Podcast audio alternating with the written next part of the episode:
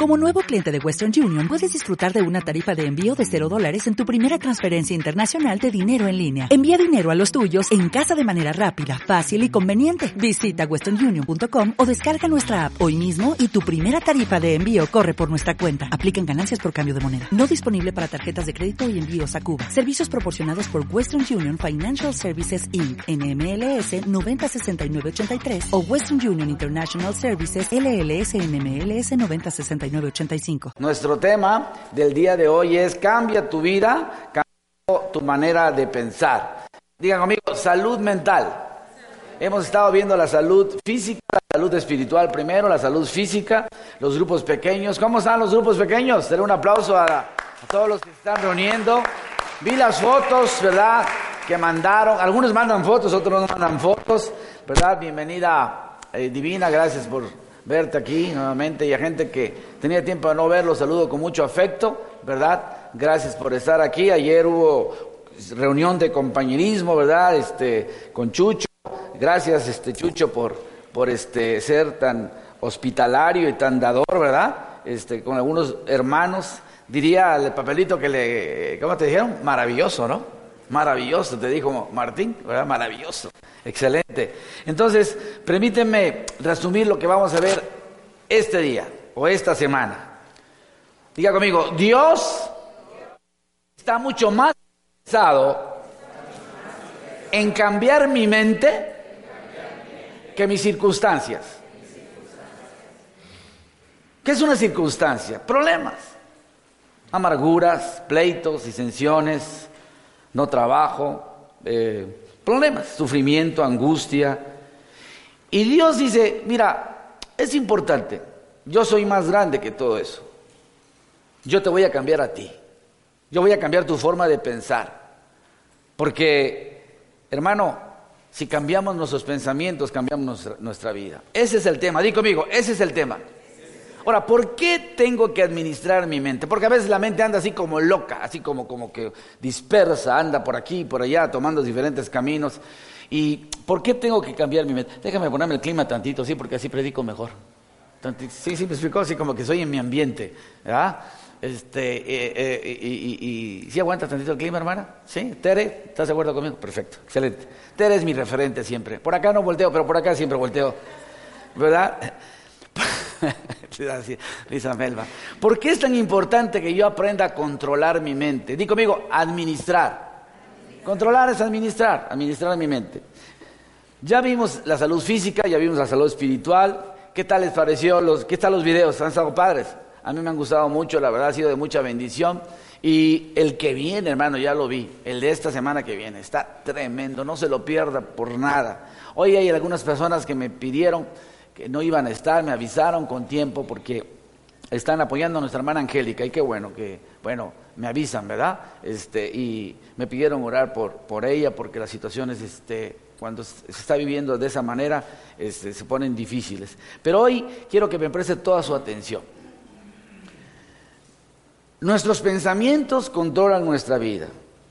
Cada acción empieza con un pensamiento. Ya se los he dicho y no voy a cansarme de repetirlo, ¿verdad? Como pienso, me siento. Y como me siento, actúo. Así de sencillo. Diga amigo, como pienso, me siento. Y como pienso y como me siento, actúo. Si usted se siente deprimido, actuará como deprimido. Alguien metió, un pensamiento ahí feo. Proverbios 4.3, me encantan todas las versiones de este versículo.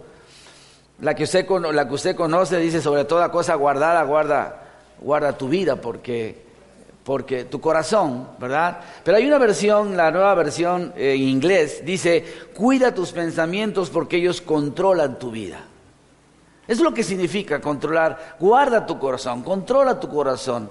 Y a veces lo tomamos solamente, y, aquí estamos, hay una similitud, hay una conexión entre el corazón y la mente, hermano. Cuando Dios habla de corazón, habla de mente también, como es el caso de ese versículo. La gente dice, es que solo lo pensé. Solo lo pensé. No todo lo que piensas es verdad. Digan conmigo, órale. ¿Sí? No todo lo que piensas es verdad. Lo que te dijo fulano, no, no. no te das cuenta de lo importante que es tu pensamiento. Es, digan conmigo, muy importante. Cuando alguien te dijo, eres un inútil hace muchos años, eres un tonto, eres no sé qué, son estacas mentales, así se les llaman, o paradigmas o fortalezas, que es lo que habla la Biblia. Una fortaleza es una estaca mental, es una mentira del diablo. No eres bueno para esto, no eres importante para lo otro, eres no sé qué, eh, etcétera, etcétera. Siempre vas a ser igual. Si lo aceptaste, ya tienes ahí una fortaleza que te está afectando, aún siendo cristiano el día de hoy. Siempre estamos interesados en nuestros sentimientos. Fíjense, hay gente que es muy sentimental y le hace más caso a sus sentimientos que a sus pensamientos. De los sentimientos hablaré la próxima semana. Son importantes, pero es mucho más importante lo que piensas que lo que sientes. Muy importante y es clave. Número dos, entonces el número uno, escríbela ahí, es porque mis pensamientos controlan mi vida. ¿verdad? Uno, ¿por qué tengo que amisar mi mente? Porque mis pensamientos controlan mi vida. Número dos, porque hay guerra en mi mente. Hay un libro que estoy leyendo, muy bueno, por segunda vez lo estoy leyendo, que es de John Mayer, se llama La batalla por la mente. Hay varios que han escrito esos temas, pero este está muy bueno, se, lo voy a mostrar porque alguien lo quiere comprar, lo quiere ver. Se llama El campo de la batalla de la mente. Es chiquito, mira, es de John Mayer, ¿verdad? Una guarita muy bonita, ¿verdad? Este, que, por cierto, fue nuestra maestra y fue tema, ¿se acuerda de mentalidades desérticas? ¿Te acuerdas cuando nos vimos aquí? La enseñanza que nos dio en, ICOM, ISOM, perdón, Isom, este, está muy bueno, pero ahí está John, John Wicho, que tiene un libro también que se llama La batalla por la mente, y hay otros autores que hablan mucho de este tema. Entonces, cuando hablamos de los pecados de orgullo, de vanidad, de temor, de enojo, son, todos son pecados, resentimientos, envidias, preocupaciones. ¿Dónde están todas esas cosas? Están en la mente. Todos están en la mente. Entonces, aquí se da el campo de batalla. Entre oreja y oreja se da el campo, niños, se da el campo de batalla. Y yo les voy a dar el día de hoy, en Romanos 7, una palabra poderosa de Pablo, el hermano Pablo, en Romanos 7, 22, 23. Usted lo tiene ahí en su guía, que dice, ¿sí lo tiene? ¿Sí lo tiene? Ok, vamos, lo leemos. Amo la ley de Dios con todo mi corazón, pero mi mente, ese poder me esclaviza al pecado que todavía, ay perdón, yo me perdí. perdón, perdón, vamos a volver a leer, hermano, yo me perdí.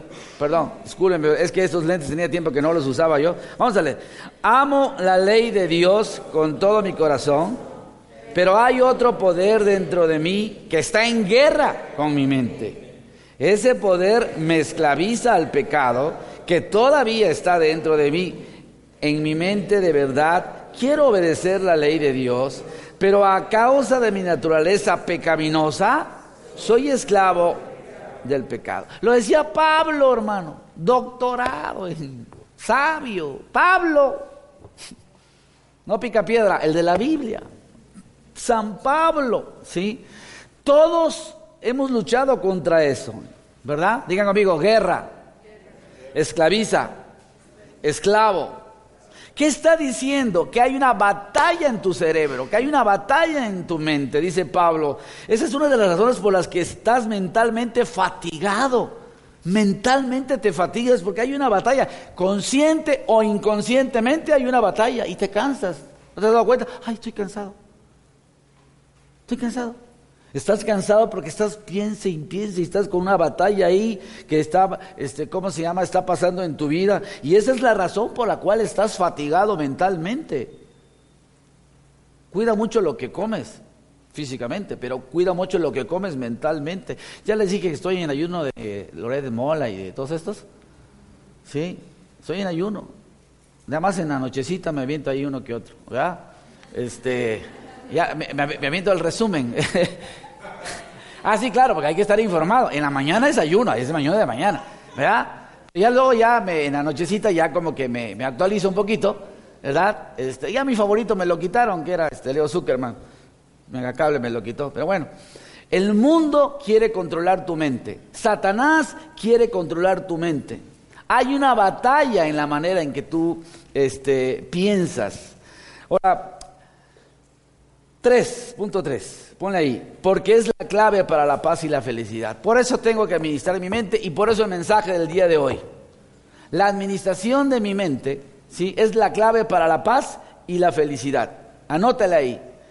¿Por qué es importante anotar? Si no te gusta anotar, te voy a decir por qué. Pedagógicamente, cuando tú escribes algo, lo haces tuyo. Si tú lo declaras, lo haces tuyo. Si solamente me estás oyendo, me estás oyendo. Se te va a olvidar. 72 horas no te vas a acordar de nada. Pero si lo anotas, se lo puedes predicar a alguien que no vino. Se lo puedes mandar a Venezuela, a tu familia. ¿Verdad? Que tanto necesitan este tipo de mensajes del día de hoy. Siga orando por Venezuela es la clave para la paz. La mente no administrada causa estrés, tensión, ya lo prediqué el domingo pasado. Una mente administrada conduce a la paz. Una mente que está en paz es una mente renovada, es una mente que administra. Dice la Biblia en Romanos 8:6, también Pablo, dice, permitir que la naturaleza pecaminosa les controle la mente los lleva a la muerte, o sea, la carne es la naturaleza pecaminosa en la versión Reina Valera. Y a propósito, ¿qué es la muerte? Digan amigos, lo contrario de la vida. Qué profundo está el pastor hoy. ¿Ah? Profundo. Pero dice aquí, pero permitir que el Espíritu los controle los lleva a la vida, a la paz. Si la gente anda en la carne, muerte. Si andas en el Espíritu, a la vida. Yo les voy a enseñar hoy tres decisiones, digan conmigo, diarias para que tengan una mente sana, saludable. Tres, tres, tres cosas. Si usted está mentalmente mal, esta va a ser una bendición para ustedes. Si usted conoce a alguna persona que ande mal, mire, pues este, eh, si no vino, pues predíquele con la enseñanza o, o compártale el mensaje que Carlitos está grabando, ¿verdad? Quiero que veamos esas tres decisiones. Porque hay mucha gente que dice, no sé si es su caso, ay, es que mis pensamientos son incontrolables. Digan conmigo, mentira. Claro que uno lo puede controlar. Satanás no puede controlar tus pensamientos porque Dios te dio libre albedrío, voluntad, tú sí lo puedes controlar. Nadie lo puede hacer más que tú. Tus pensamientos solamente tú los decides y tú los controlas. Por eso siempre lo digo y lo digo a veces en broma pero es que me hizo enojar. Perdón, tú decidiste enojarse. Tú controlas el enojo. Tú sabes si te enojas o no. Pero bueno, siempre hay que echarle la culpa a alguien. Dios no, Él no va a controlar tus pensamientos. Parece, pareciera que estoy diciendo una blasfemia, pero no es así. Escúcheme bien lo que le voy a decir. Dios no va a controlar tus pensamientos. No necesitas orar si estás teniendo malos pensamientos. Es que soñé con esto, es que soñé con lo otro, es que lo otro. Escuche, si estás teniendo pensamientos de miedo, si estás teniendo pensamientos de culpa, si estás teniendo pensamientos de soledad, si estás teniendo pensamientos de depresión y de desaliento, realmente no ayuda, escuche, decir, eh, eh, eh, vaya, que, que lo ores. Lo que tienes que hacer es que tú decidas controlar esos pensamientos, en el nombre de Jesús, obviamente, ¿verdad? Y Dios te va a decir a la mente, porque hay una conexión entre corazón y mente, hazlo. Cosas de bien. Todo lo puedo en Cristo. Todo lo que, la dinámica que hizo Melba, ¿cómo se sintieron con esas dinámicas? ¿A poco no bien padre? Esto, y yo, ay, así como, ay, ¿eh? nunca me lo había dicho a mi esposa, pero mira, soy maravilloso. Entonces, vaya, si me explico, no, esto no es para ti, yo, ¿ah? ¿verdad? Este, pero, pero, este, ay, mira esto y esto. Y, y uno se siente padre, ¿sí o no? Hasta que dices tú, ¿qué, ¿qué, onda, no? O sea, me siento muy bien, porque fuimos bombardeados. Melba agarró un arsenal que te dijo, sabes que métete esto a tu mente, eres bueno, eres maravilloso, eres hijo de Dios, ¿quién contra nosotros? Eso, dice Pablo, piensa en las cosas buenas. Por eso es importante que tenemos que controlar, di conmigo, con mi voluntad. Nadie, escúchame, Nadie puede controlar tus pensamientos. Nadie te apunta con una pistola para que digas, piensa en esto. Di conmigo, yo puedo hacerlo. Yo decido hacerlo, ¿verdad? Yo voy a controlar mis pensamientos. Los voy a controlar. Uno, uno tiene que controlarlos. O sea, si quieres tener una mente sana, punto número uno, debo alimentar mi mente con la verdad. Esa es la primera decisión. Yo debo alimentar mi mente con la verdad. Todos sabemos la importancia de la nutrición, ¿sí o no, hermana? Cuando estamos en algún tratamiento. ¿Quién es aquí nutriólogo o nutrióloga o, que sabe un poquito de nutrición? ¿Eh? Gris, gris, por cierto, ya, próximamente viene. ¿Quién está a dieta actualmente? Levante la mano, ¿quién está a dieta? Gloria a Dios, Ceborita, somos compañeros de sufrimiento. ¿Verdad? La gente me ve, mis, mis, compañeros que me conocían así, este panzoncito, ¿verdad?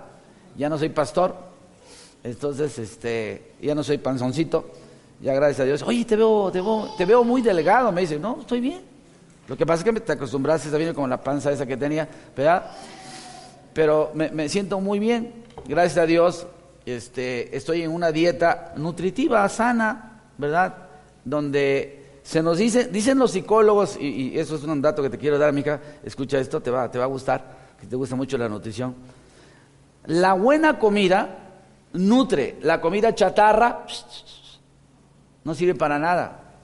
Hay comida chatarra que solamente te empanza pero no, y luego no te da hambre en tu casa cuando llegas. Entonces la mamá se esmeró en darte cosas nutritivas y tú ahí en la escuela comiste puras malas calorías, mala comida, chatarra, todo eso que usted ya sabe, ¿no? Cosas que no te hacen daño. Hay cosas buenas y hay cosas malas. Entonces la mente es como, la, como, como, como, como el estómago. Lo que le metas, así va a estar la mente sana o enferma. Por eso es muy importante que en tu grupo pequeño, ¿verdad? Esta semana vas a ver este diferentes clases de cosas.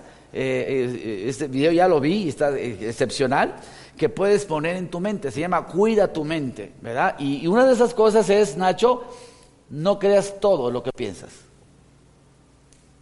No creas todo lo que piensas.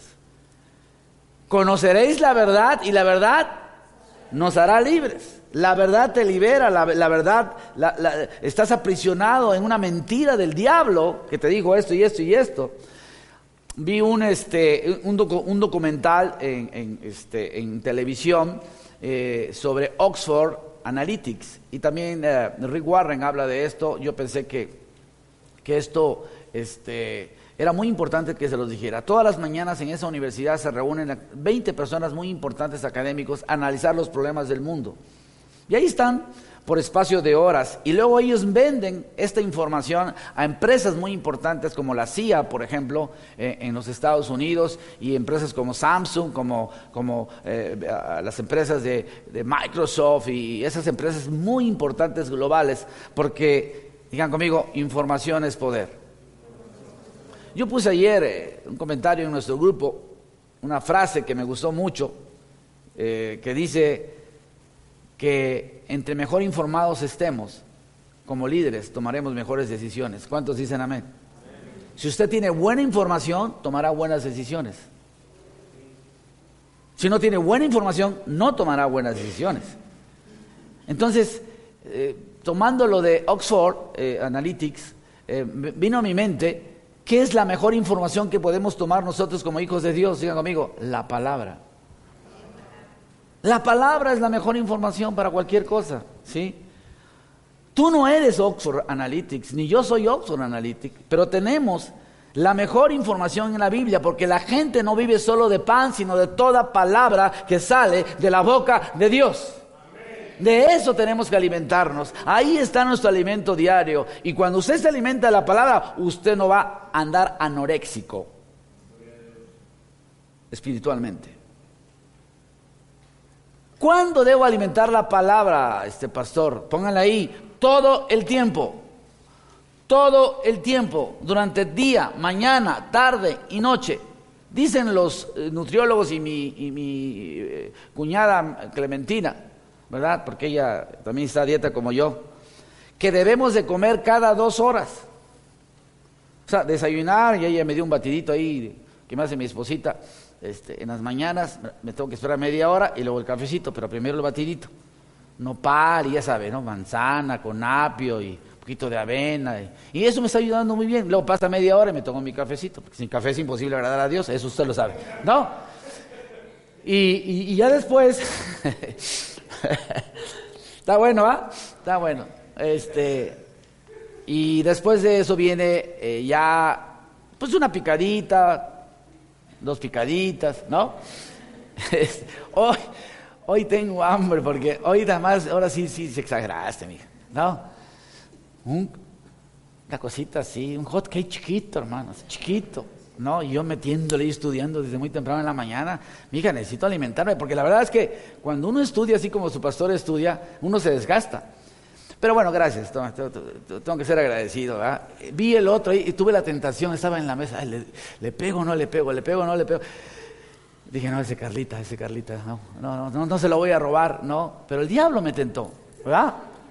Entonces, todo el tiempo, cada dos horas, dicen los fisiólogos que después de eso, ya como ahorita yo debí haber comido una galletita, cada dos horas, porque eso fue a las nueve de la mañana más o menos, como a las once, bueno, me, sirvió Charito otro cafecito, pero cada dos horas, y cada constantemente estamos comiendo una galletita, una manzanita, dicen Clement, ¿va? Este, por aquí, eso ayuda al que, al, este, al, que el estómago esté y controla la glucosa. Uno, uno piensa que eso pudiera generar más glucosa, pero dicen los nutriólogos. ¿verdad? Y te dice mi esposa, ay, sí, eso, eso, eso es a tu favor, ¿verdad? Le digo, no, dicen los psicólogos. Es la mejor manera de controlar el azúcar en sangre. Lo mismo ocurre con la verdad. Dos horas, cada rato estar pensando en la Biblia, un versículo, memoria, etcétera, etcétera, y entonces voy a estar mejor. Mira lo que dice el Salmo 119, 147. ¿Lo tiene ahí? Dice la palabra de Dios. Lo hacía el rey David. Digan amigo, el rey David. No, hombre, de las mañanitas es ese. ¿Sí? Me levanto temprano. ¿Y qué dice? Clamo. Digan conmigo, eso es orar. Clame. ¿Me oíste? O sea, oré, clamé. Está diciendo en la mañana, ¿verdad? En busca de ayuda y pongo mi esperanza en tus palabras. ¿Eso qué es? ¿Qué es esperanza en tus palabras? Devocional. Di conmigo, estudio de la Biblia. Yo sé que están haciendo sus devocionales todos. Les veo cara de sí. Hay quien se pone el domingo en la mañana o el sábado en la noche y digo, ay, se me olvidaron los seis. Pues ahorita me, ahorita me los agarro los seis. ¿Verdad? Es como si no hubieras desayunado y dices, oh, me retaco de tacos en la noche. ¿Verdad? Circula las palabras, pongo mi esperanza. Ahí pone mi esperanza. Él dice, yo comienzo a hablar contigo temprano, te clamo, eh, leo tu palabra y dice, pongo toda tu esperanza en mi palabra. ¿En quién tenemos que poner esperanza? En la palabra de Dios y para, vamos a estar muy bien. No salgan sin sus casas sin poner la esperanza en Dios. No salgan. Salgan, digan, Señor, cuando menos si no hacen su devocional, Señor, ponga toda mi esperanza en ti. digan el versículo de memoria de la semana este, y, si salgan adelante. Hay más de siete mil promesas en la Biblia. Siete mil promesas en la Biblia. ¿Cuántas te sabes de memoria? Esas son las que te animan, son las que te levantan. Si quieres tener tu mente renovada, tienes que ser una persona de promesas. Apréndete una cada semana. Todo lo puedo en Cristo que me fortalece. Mi Dios puede suplir todo lo que quiero conforme este, a, las peticiones de mi corazón en Cristo Jesús, etcétera, ¿verdad? Díganlas parafraseadamente. Yo sé que me equivoqué, lo hice deliberadamente para que usted se riera un poquito de mí, ¿verdad? Pero, pero piensen cosas positivas, piensen cosas buenas. El siguiente versículo, 119, 96, dice, oh, cuánto amo tus enseñanzas, pienso en ellas todo el día. ¿Usted piensa en las enseñanzas de Dios todo el día?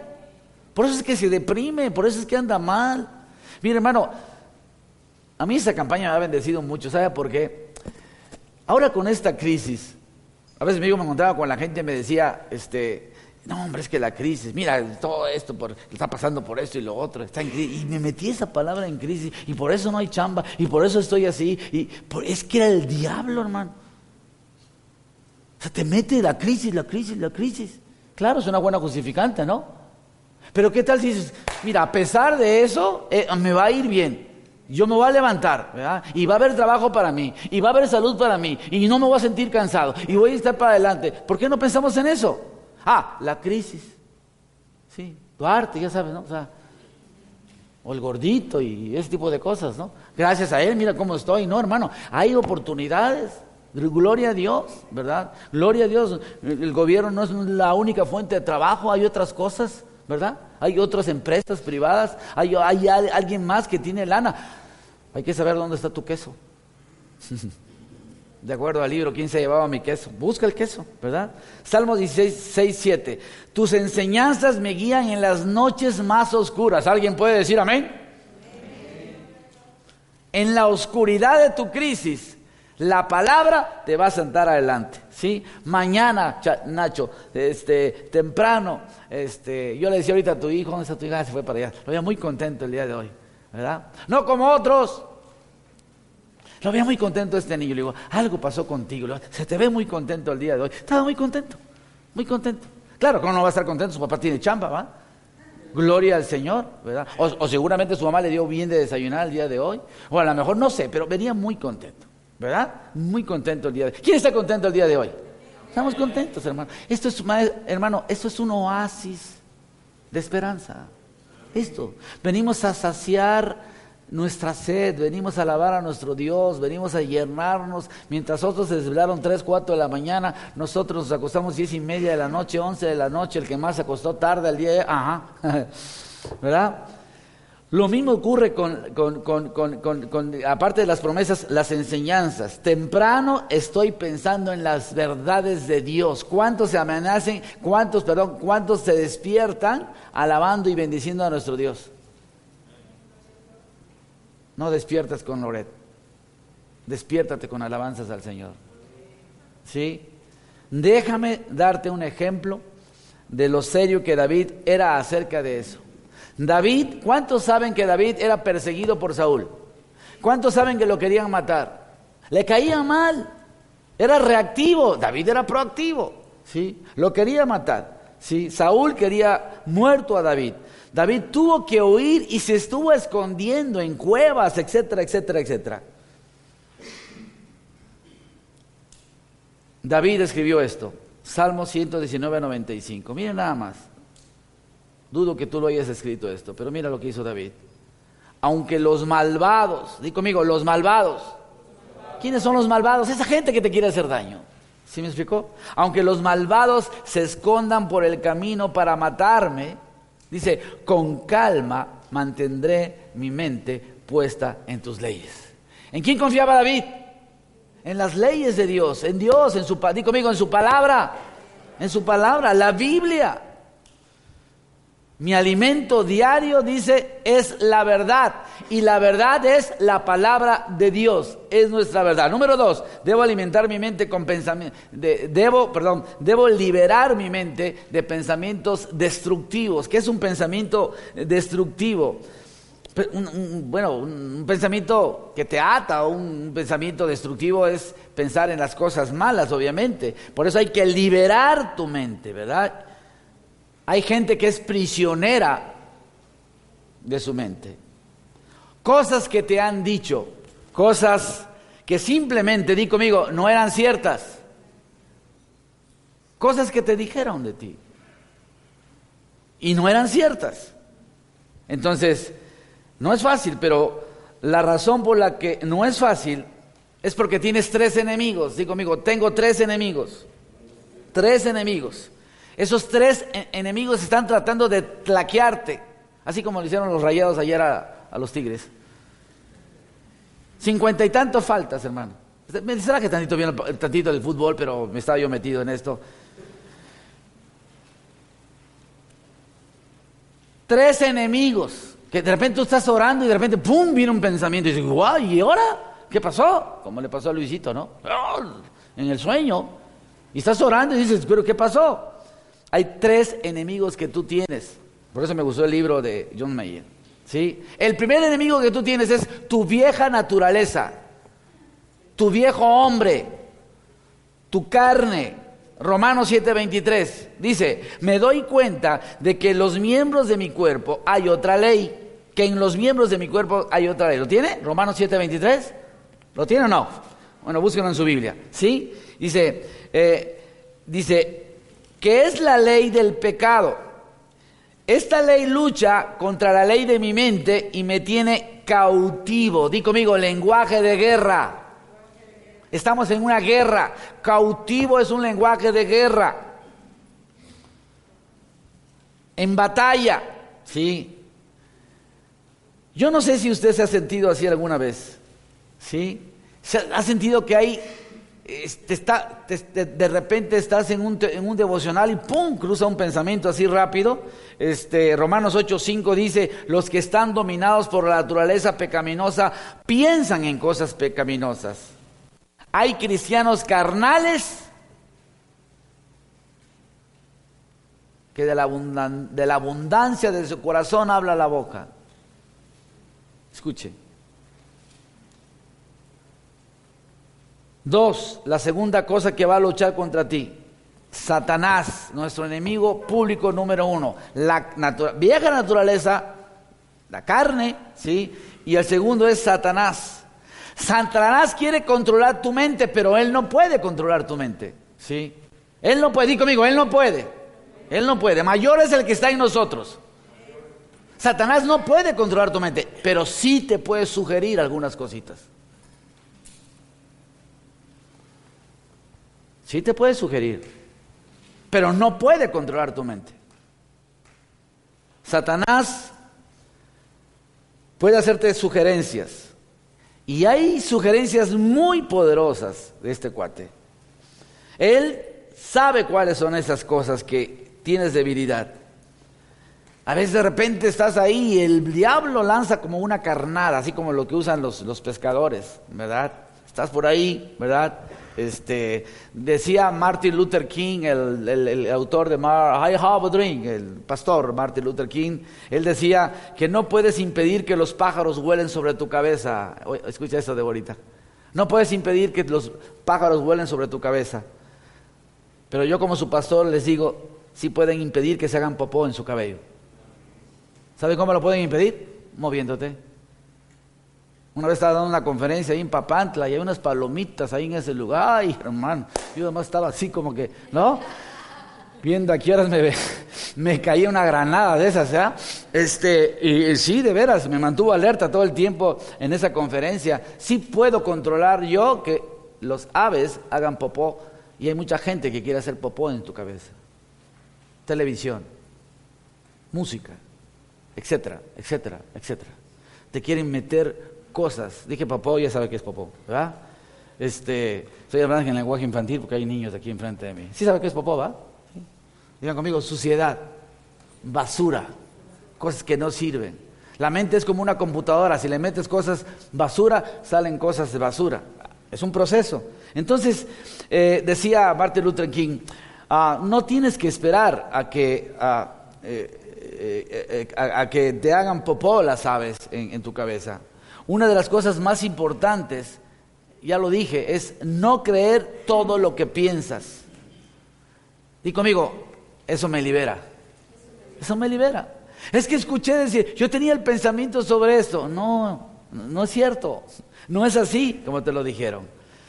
Crees un montón de babosadas, escúchame, un montón de cosas que no son ciertas. Cuando Satanás mete un pensamiento en tu mente se le llama tentación. Cuando Dios lo mete se llama, se llama bendición. Pero cuando tú lo inventas se llama tontería. es una tontería. Eso que estás pensando no es cierto. No es cierto. Tienes todas esas ideas y esos paradigmas y piensas, lo pensé, entonces es cierto. No es cierto. No porque lo hayas pensado es cierto. Diga conmigo, gracias, pastor. Ay, ya me liberé. Qué bueno. Qué bueno que no es cierto. Si tienes un pensamiento en tu mente, puede venir de tu vieja naturaleza pecaminosa, de cómo eras antes. Puede prevenir del diablo ese pensamiento. Si no es cierto, di conmigo, no es cierto. No tienes que creer todo lo que piensas. Repítelo, decláralo. No voy a creer todo lo que piense. Si vas a creer en la verdad, cree lo que dice la palabra de Dios. Y Pablo dice, somos lo que pensamos que somos. Escuche. Entonces es importante eh, saber quién eres tú, qué es lo que estás pensando. Entonces vamos a verlo eso en el grupo en la semana. Pero Satanás pone esos pensamientos en ti. En el momento que te despiertas, ¿verdad? en el momento en que, en que comienzas a lanzar semillas, ¿verdad? no vas a tener un buen día el día de hoy. Y, empieza con cosas malas, ¿verdad? Empieza a meterte cosas. La vida va a ser mala para ti. Ya les dije, bueno, yo creo que aquí nadie escucha los horóscopos, ¿verdad? Pero imagínate que te levantes, Piscis, día negro y brumoso. No, pues, no, no, te vas a morir. O sea, ¿cómo? Hay gente, y esos son los noticieros. Hermano, Televisa y TV Azteca están vendidos. Todo lo que dicen ellos no es verdad. Son cosas que no es verdad. Tienes que ver otros canales de televisión. Mira, por ejemplo, con la elección de, Trump, CNN le pegaba duro y macizo, pero tú veías a Fox y lo alababa. y tú dices que tiene razón, ¿verdad? Entonces, la gente a veces piensa porque sale en internet es cierto. No es cierto, tampoco es cierto. La peor fuente de información, escúchalo, la peor fuente de información es el internet. Es la peor. Constantemente se están lanzando pensamientos, memes y tonterías y, cosas ahí, ¿verdad? De que, ah, no sé, mil cosas que hay en ese. La ballena azul y, ten cuidado con esto y, este, se va a cortar el WhatsApp y, ¡ay, WhatsApp! Y, manda 20, mándale 20, este, ¿cómo se llama? Eh, una vez yo estaba demenso creyendo eso. voy a perder mi WhatsApp, ¿cómo voy a perder mi WhatsApp? Y me dice mi hija Billy, ya ve cómo es mi hija Billy, es spam, papá. Y, qué es eso? y ahora hago lo mismo que ella. Cuando un amigo, un amigo me, manda algo así a mi grupo, le digo, es spam. No sé ni qué es spam, pero bueno, pero yo digo que es spam. ¿Verdad? es, es, spam, es spam, me espantó, ¿verdad? Es el spam. Pero bueno, segunda de Corintios 10.1 dice, de hecho, si había algo que perdonar, lo he perdonado. ¿Se acuerda de esa, parte? Cuando un enemigo este, llamado Satanás, escuche, este, eh, eh, llegó y dice Pablo, Pablo eh, habla acerca de un hombre en la iglesia que causó muchos problemas. Y dice Pablo, de hecho, si había algo que perdonar, lo he perdonado por consideración a ustedes en presencia de Cristo, para que Satanás no se aproveche de nosotros pues ignoramos sus artimañas. Satanás quiere aprisionarte. Hay gente que ha caído en la trampa de Satanás. Te enganchas con esa persona. Pastor, ¿qué está diciendo? Dice aquí la palabra, he perdonado a ese hombre para que Satanás no nos engañe. Satanás tiene planes. Satanás te quiere echar a perder el día de hoy. Satanás quiere que estés resentido. Satanás quiere que estés frustrado. Satanás te quiere encajonado, atrapado. Diga conmigo todos, seamos sabios. A Satanás hay que, hay que también ganarle con estrategias. Y esta estrategia que estoy dando es una buena estrategia, hermano. Y el tercer enemigo, hermano, bueno, dicho sea de paso y se lo he dicho muchas veces, cada vez que te niegas a perdonar a alguien, has caído en la trampa de Satanás. Siempre. No sé de quién te acordaste ahorita. Perdónalo. Que perdonar, perdonar es liberarte, que no significa que tú vas a tener relación con esa persona o esas personas. ¿verdad? Los perdonaste, punto, hasta ahí. Nada más, o sea, no te enganchas a eso. El tercer enemigo se llama sistema de valores del mundo. Televisión, mundo, carne, sexo. El mundo no te está ayudando a ser una persona disciplinada, ¿o sí? ¿Algo en nuestra sociedad fomenta la disciplina de uno mismo? No. La televisión no te sirve para hacer disciplina. Te mereces un descanso hoy, hazlo a tu manera. O ese, ese comercial que decía, decide tu sed. y tienes este, el azúcar alta. Decide tu sed. Es como, es como si estuvieran diciendo, sea animal. ¿No? O sea, si sabes que te hace mal la Coca-Cola, decide tu la chispa de la vida. No, qué vida. De la muerte será.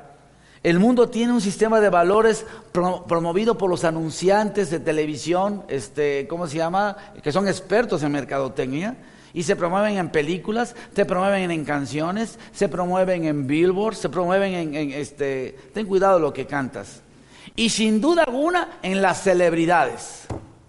¿No? Las celebridades las usa el diablo para, para, para joven que estás aquí. Primera Juan 2.16 dice, porque todo lo que hay en el mundo, es decir, los deseos de la carne, los deseos de los ojos y la vanagloria de la vida, en otras palabras, pasión, posesión y posición. Los tres grandes enemigos del liderazgo. O como decía un amigo, lana, fama y damas. Las tres grandes tentaciones de los líderes. Cuerpo, sexo, dinero, poder. No provienen del Padre, sino del mundo. Porque el mundo y sus deseos, ¿verdad? No el deseo que cantaba Luisito, el deseo de adorar a Dios, el deseo malo, el deseo de la vieja naturaleza. Todos los anuncios, todos los medios, todo el marketing, ¿verdad? Está alentándote a que pienses de la manera en que ellos quieren, no en la manera en que Dios quiere, en que pienses sanamente. Ellos te están alentando, te están motivando a que hagas otras cosas. Ahora, ¿cómo peleo esa batalla? ¿Cómo le hago? ¿Verdad? Lo tienes que hacer con la palabra de Dios. Mire lo que dice la Biblia en 2 Corintios 10, 3, 5. Me gustaría que lo leyéramos juntos, pero este, tenemos versiones diferentes. Déjame leérsela una versión que va a ser de fácil comprensión para estas niñas que tengo aquí enfrente de mí, eh, para Deborita y para Luigi que está ahí atrás. Escuche esta, esta versión. Dice así esa versión. 2 Corintios 10, 3, 5. Ahí lo tiene usted en, su, en su Biblia. ¿Me deja tomar un poquito de agua, por favor? Gracias. Gloria a Dios. Dice la palabra de Dios. Vivimos en este mundo, ¿lo tiene ahí? Pero no luchamos como los seres humanos que viven en él. Y miren lo que viene a continuación. Dice, digan conmigo, las armas con las que luchamos no son de este mundo. Él está hablando acerca de la batalla mental que estamos atravesando. ¿Ok? ¿Están ubicados? Sino que tienen el poder de Dios, ¿qué dice? Para destruir las fortalezas del enemigo. Marca ahí fortalezas porque ahorita voy a ir a lo que te voy a decir que es una fortaleza. ¿Sí? Dice aquí, con nuestras armas Lea conmigo. También destruimos los argumentos. ¿Qué argumentos? Los argumentos que tienes en tu mente. Las pretensiones de tu mente. De los que están en contra nuestra y acabamos con el orgullo que no le permite a la gente conocer a Dios. Y aquí viene la parte importante. Dí conmigo, aquí viene lo más importante. Así podemos, y mire lo que viene ahí, capturar todos los pensamientos y hacer que obedezcan a Cristo. Eso se llama llevarlos cautivos, es capturar esos pensamientos. Y conmigo, capturar. Llevarlos cautivos y tener la mente de Cristo, ¿verdad? No la mente desértica. Ahora, ¿qué es una fortaleza, pastor? Mm, hay una, en la administración se, hay algo que se llama fortalezas y debilidades. Y si usted piensa ahorita, fortaleza pues es algo bueno que yo tengo. En el caso de la Biblia, en fortaleza espiritual, di conmigo, una fortaleza es una atadura. Repítalo, atadura. Algo que te tiene atado en una prisión. Por eso es una fortaleza. ¿Sí? Algo que te dijeron. Di conmigo, una mentira. Una mentira que te dijeron.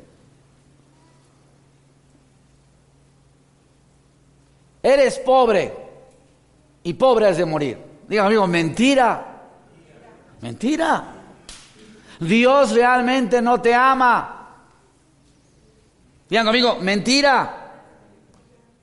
Yo sé mejor que Dios lo que me hace feliz. Digan conmigo, mentira.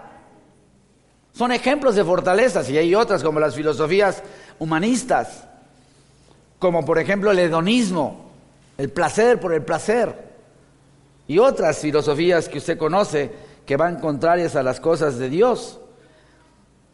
Cualquier cosa que yo creo que es una mentira es una fortaleza espiritual. Todos son fortalezas, mentiras del diablo. Valores falsos como el mundo materialismo, ¿verdad? Tanto tienes, tanto vales. Mentira, mentira, ¿sí? Lo único que importa es ganar dinero. Mentira. Eso es materialismo. Hedonismo es placer por el placer. Eso no es verdad.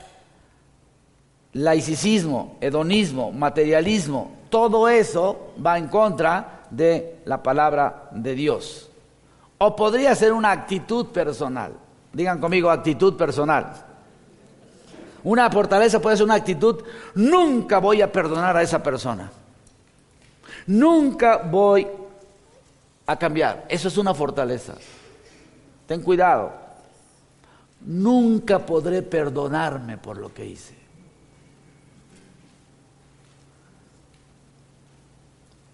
Vas a acabar mal. Estaba yo platicando con un amigo de un de otro amigo conocido, no cristiano, y yo no sabía de este amigo.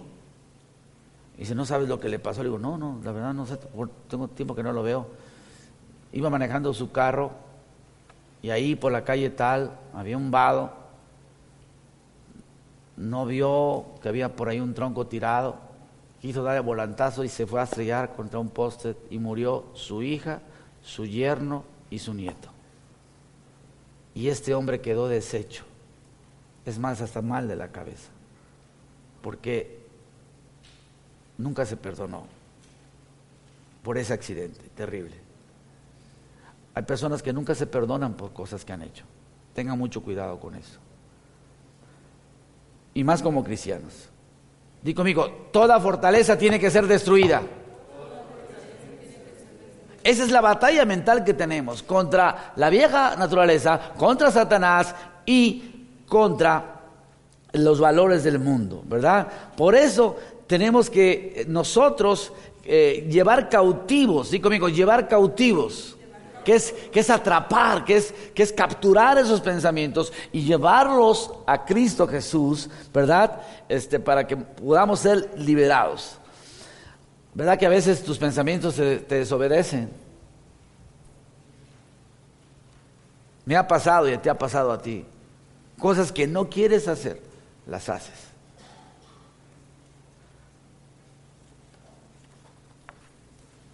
Quieres hacer tu devocional y de repente te gana ¿no?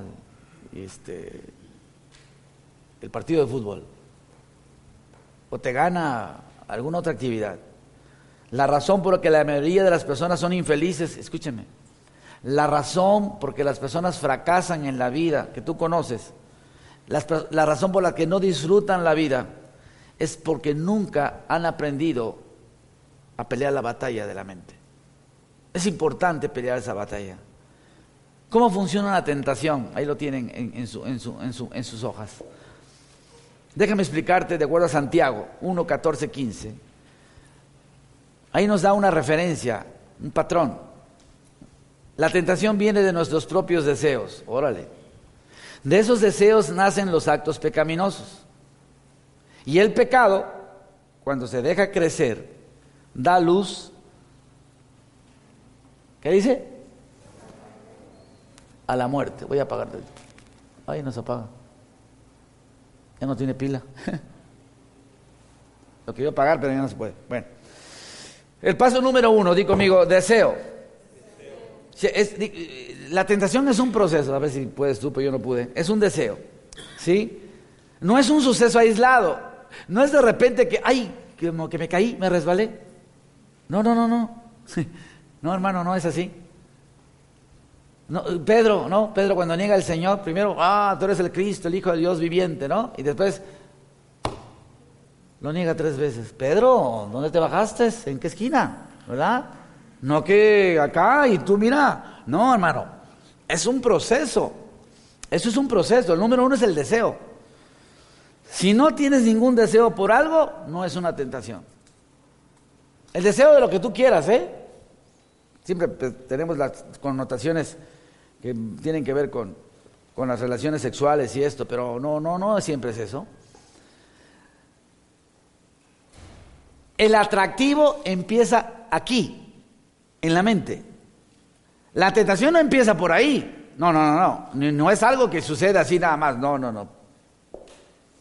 No empieza en la televisión. No empieza en la esquina de la calle. Comienza, di conmigo, en mi mente este fin de semana, ¿no? ¿Verdad? Hoy en la comida me voy a pedir mi postre, ¿verdad? Una crepa de, de, este, de, cajeta con dos bolas de nieve, ¿verdad? Ya, se les hizo hambre, ¿verdad? ¿Y ven cómo los pensamientos provocan?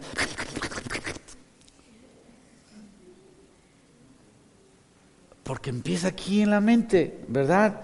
Este, después del, deseo viene la duda. Ahora, hay deseos naturales. El deseo de dormir, el deseo de, comer, el deseo de tener relación con tu pareja. Eh, pero cualquier deseo fuera de control es destructivo. Una chimenea calienta, una estufa calienta, pero un incendio fuera de control destruye tu casa. Parece metáfora, pero es cierto. La tentación cambia un deseo sistemático en un deseo fuera de control. Hay deseos naturales. Segundo paso, duda. Lo que haces cuando dudas es que comienzas a dudar sobre ciertas cosas. Dudas de que Dios te ama. Dudas de que Dios sabe más. ¿Realmente dijo esto Dios?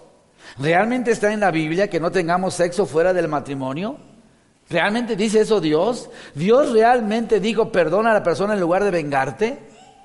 ¿Dios realmente dijo más bienaventurados dar que recibir? ¿Dónde está eso de que hay que dar el diezmo? Eso es del otro historia, era el Antiguo Testamento, y empiezas a dudar de la palabra de Dios. O sea, primero te tienta, luego viene la duda. Bueno, le pasó a Adán y a Eva. ¿Se acuerda la historia? ¿Se acuerda la historia? Hola, ¿está aquí, hermano? ¿Sí está? ¿Se acuerda de Adán y Eva?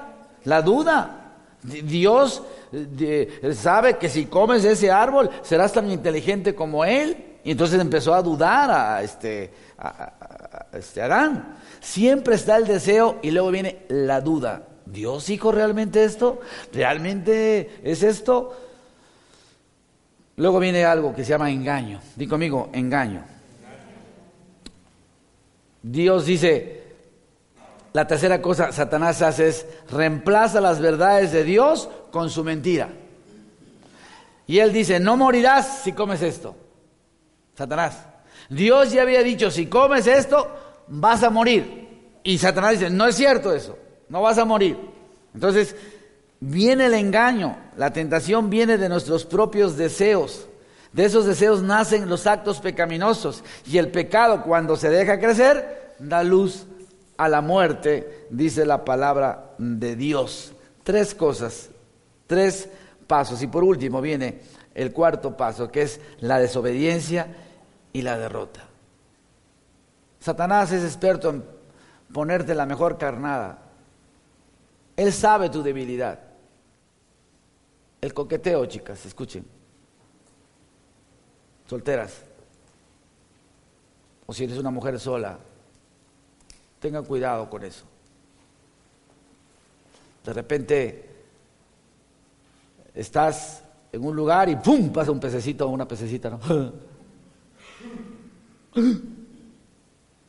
Porque Satanás hace que sea atractivo para tus ojos. Dí conmigo, carnada. Y hay diferentes tipos de anzuelos. Y los anzuelos llaman la atención del pececito. ¿Verdad? Las Vegas es, Las Vegas dicen que es la ciudad del pecado, la ciudad de las tentaciones. Entre más llamativo es el señuelo, más sale el pez. Voy a nadar por ahí, ¿verdad? Porque ¡pum! por ahí vi algo este, que, me, que, me, fue llamativo y ¡pum! ahí es donde el pescador lo agarra. Y, y Satanás hace lo mismo contigo, hace, hace lo mismo contigo. Tengan cuidado. Y el cuarto paso de la tentación, desobediencia y derrota. Mi atención se convierte en una actitud y mi actitud se convierte en una acción.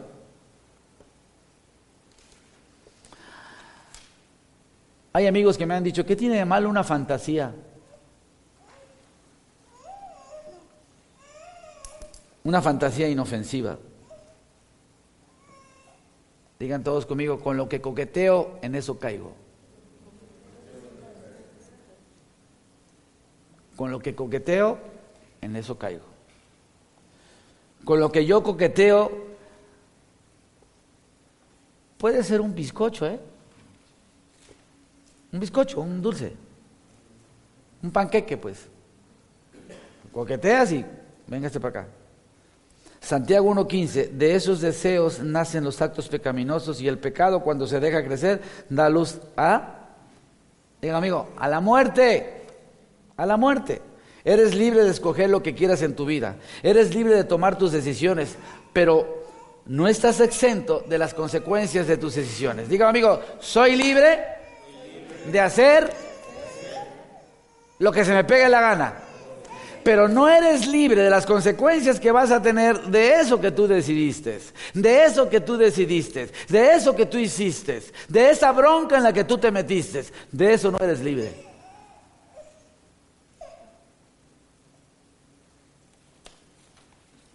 Tienes que saber tomar buenas decisiones. Y si no sabes, pregunta a gente.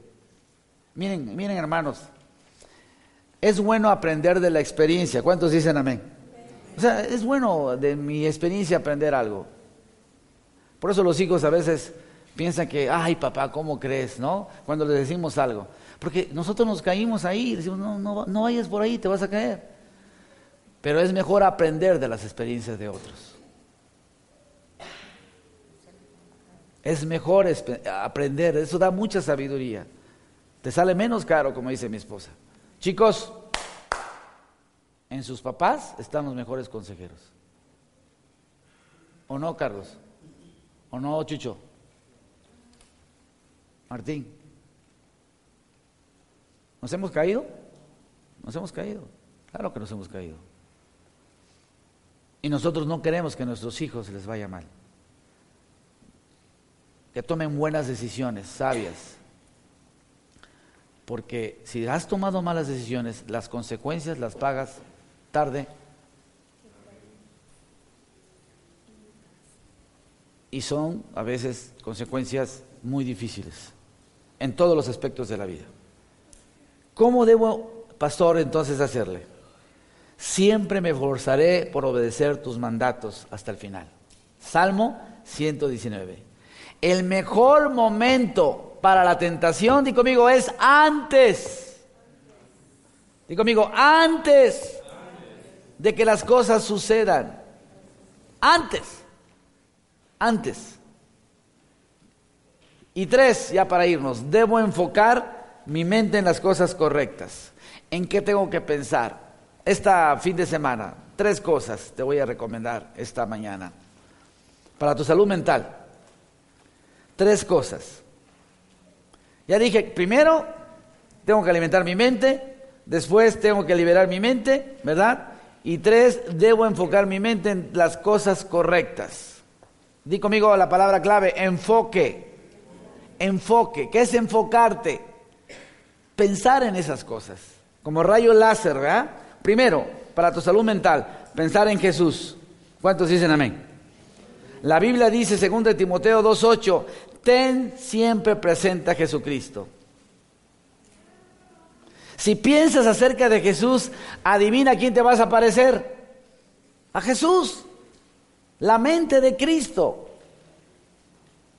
El hombre natural no percibe las cosas que son del Espíritu de Dios, son locura, no las puede entender porque se tienen que discernir espiritualmente. Seguramente alguna vez alguien te ha criticado, lo veía hoy en la mañana, ¿verdad? Este, y ha dicho cosas y tú dices, no, espérame tantito, es que tú no estás discerniendo espiritualmente porque eres un hombre natural. No puede entender las cosas del Espíritu de Dios. ¿Cuántos han tenido un problema con amigos que no conocen de Dios?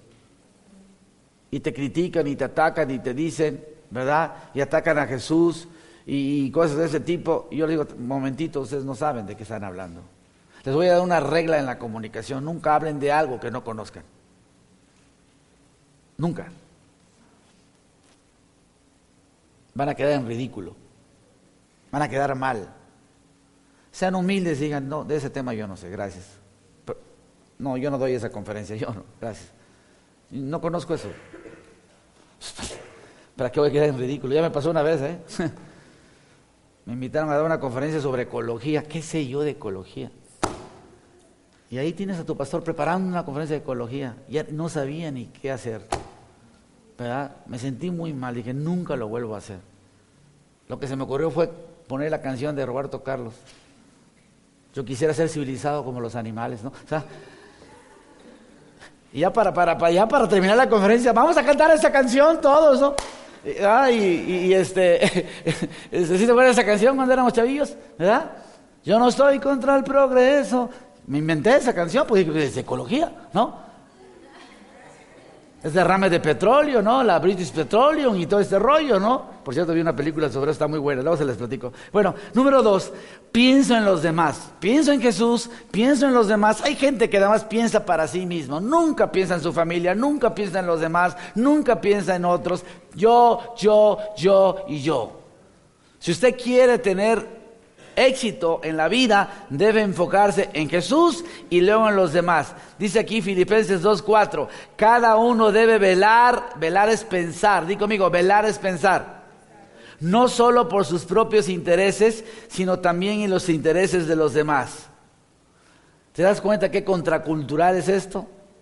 Todo el mundo nos enseña a pensar en ti mismo. Sé esto y sé y esfuérzate y este, tú eres el arquitecto de tu propio destino. No, no, no, no, no, no, no. No se trata de mí. Di conmigo, se trata de Dios.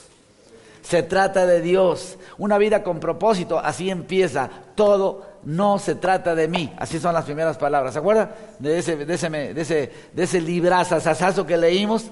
Es una declaración contracultural. Porque todo el mundo te dice, es por ti y es por eso y esfuérzate. Y no, no, no, no, es por Dios.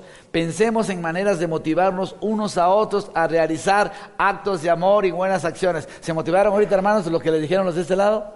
Qué buena onda son esos hermanos, ¿va? Mándales un besito. Ah, no, no. No, estuvieron geniales, ¿eh? Qué bárbaros, ¿verdad? Geniales, ¿no? Y, mi esposa ya estaba preocupada porque decía mi esposa, ¿y ahora qué nos van a decir a nosotros, ellos? Dije, no, mija, no nos vamos aquí todo el día, ¿verdad? Yo creo que Melba va a decidir qué hacer. Y entonces salió Socorrito, ¿verdad? Con, la, con, la, con lo que dijo al final, ¿verdad? Si Dios es con nosotros, les digo a todos ellos, ¿quién contra nosotros? Todos dijeron, amén, eso es para mí, eso es para mí, ¿verdad? ¿Por qué? Porque eso dice la Biblia. Dale al que está a tu lado una palmadita, sí se puede, vamos, vamos, vamos. Dile, no te atontes porque me atontas, ándale, ándale. ¿verdad? ¿verdad? Sí, esfuérzate, dile. Vamos, mi Charlie, vamos. Viene chamba para ti, ¿eh? Vamos, viene chamba para ti. Tú apóyalo, mica, apóyalo, ¿eh? Nada, ¿qué estás haciendo aquí? No, no, no, no, apóyalo, eh, échale ganas. Y, y, y sí, ¿verdad? ¿verdad? Sí, porque a veces cuando andamos sin chamba, este, eh, la gente piensa que no anda uno buscando chamba. La verdad es que sí andamos buscando chamba. Y yo creo que pronto viene la chamba para mi amigo Carlos. Y por último, piensa en la eternidad. Dí conmigo, piensa en la eternidad. Piensa en las cosas del cielo, no en las de la tierra. Tengo una mentalidad celestial, tengo una mentalidad de reino. Mire, con eso quiero terminar. Primera de Corintios 2.9, ¿qué dice? Ningún ojo ha visto, ningún oído ha escuchado, ninguna mente ha imaginado lo que Dios tiene preparado para quienes lo aman. ¿Cuántos dicen amén? amén. Volteate con el de junto y dile, ni te imaginas lo que Dios va a hacer por ti. Ni te lo imaginas lo que Dios quiere para ti.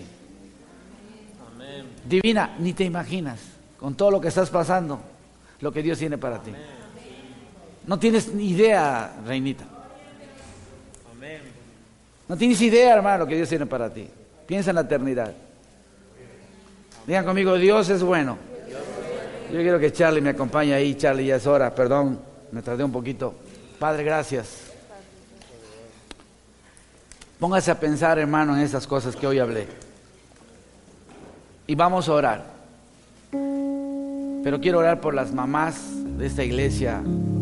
Ahorita que termine. Celebramos el Día de la Madre y tenemos un pastelito por ahí. Piense en esto, hermano, que prediqué hoy. Necesitamos alimentar mi mente de la verdad. Todos los días.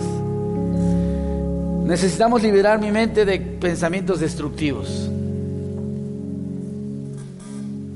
No todo lo que pienso es correcto, es cierto. Y necesito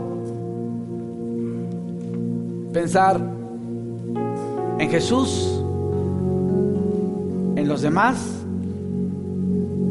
y en la eternidad. Padre, gracias por esta mañana. Nos diste una gran enseñanza hoy. Estamos hechos a tu imagen y semejanza, Dios Todopoderoso. Has dado hoy el mejor regalo a todas las mamás que están aquí, que a lo mejor viven con una mente afanada,